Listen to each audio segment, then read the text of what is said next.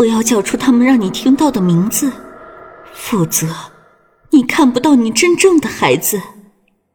苏焕时的心里默念这句话，但他真的有些忍不住想要重复这些名字。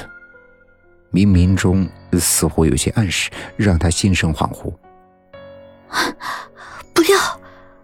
他心里在呐喊着，狠狠的掐了自己一下，头脑清醒了很多。他抓起自己刚才脱下的衣服，冲到了客厅。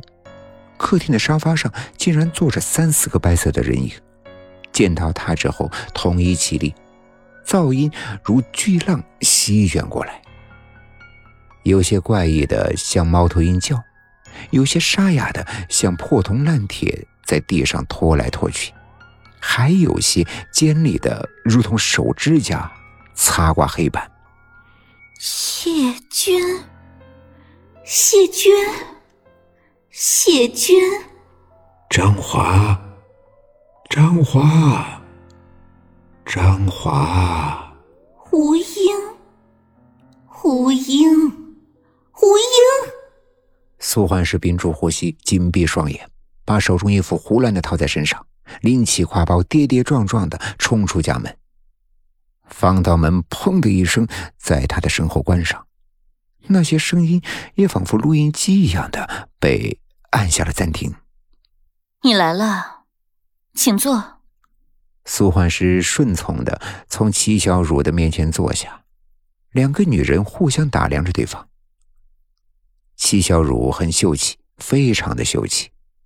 苏焕师注意到她的嘴唇，那嘴唇线条分明，紧紧抿着，透出不可忽视的坚定。你一定有话跟我说吧？齐小茹静静的望着苏焕石。我也刚想说这句。苏焕石笑了笑，想让谈话的气氛轻松一些。齐小茹也笑了。那么，我们不妨开门见山，可以从你的提问开始。苏焕石想了想，提出了第一个问题：你为什么会到这里来？按大多数人所能接受的角度来说，我是一个精神病患者。医生诊断我获得了严重的产前抑郁症。在我用手术刀威逼医生将我引产之后，他们将我送到了这里。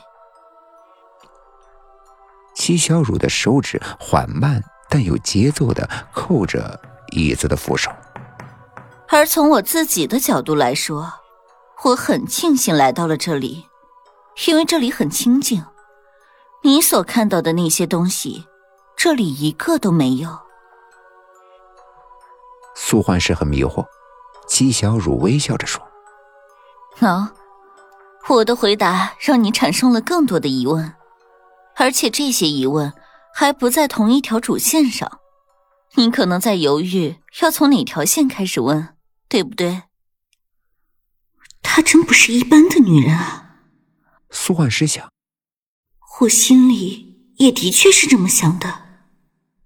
齐小茹继续说：“其实，你对那些疑问，归根结底是一件事。这件事情，我曾想告诉一些人，但是他们都不信。或许你也不会信。但如果你足够有耐心听我唠叨，我会告诉你。我不缺耐心，缺的是勇气。”苏焕师说：“他不能肯定自己会不会相信齐小茹的话，但他知道，此刻自己对齐小茹将要讲的话会非常的好奇。很多人对我的出身都很好奇，也难怪他们好奇。我的曾祖父是灵媒，他的曾祖父也是灵媒。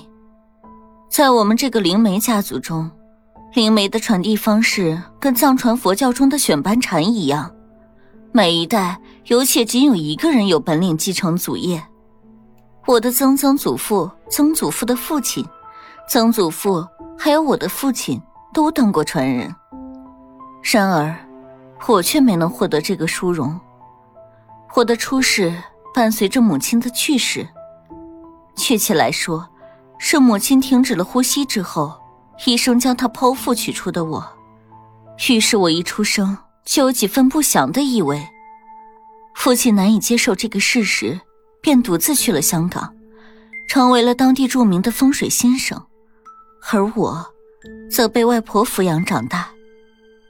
从小，我就和别的孩子不一样，我能看到的，他们看不到。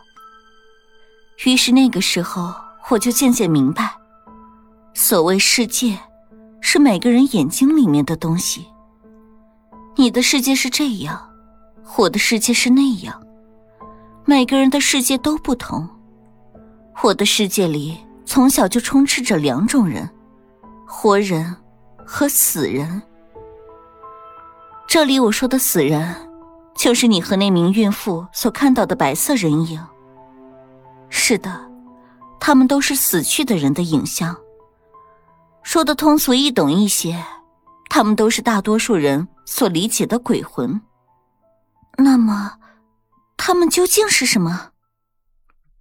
苏幻师忍不住的问道：“鬼魂只是人死以后的产物。”他们只是按照规律去做他们应该做的事情，从来都是与活人和平共处。只是大部分活人根本就看不到他们，所以认为不存在；而少数看到的人，不被多数看不到的人相信。所以长久以来，鬼魂常常因为神秘而被妖魔化，使得人们常常把鬼魂与恐惧联系在一起。其实。他们对活人做不了一些事情，但是活人却可以对他们做一些事，或者说，是活人为他们做一些事。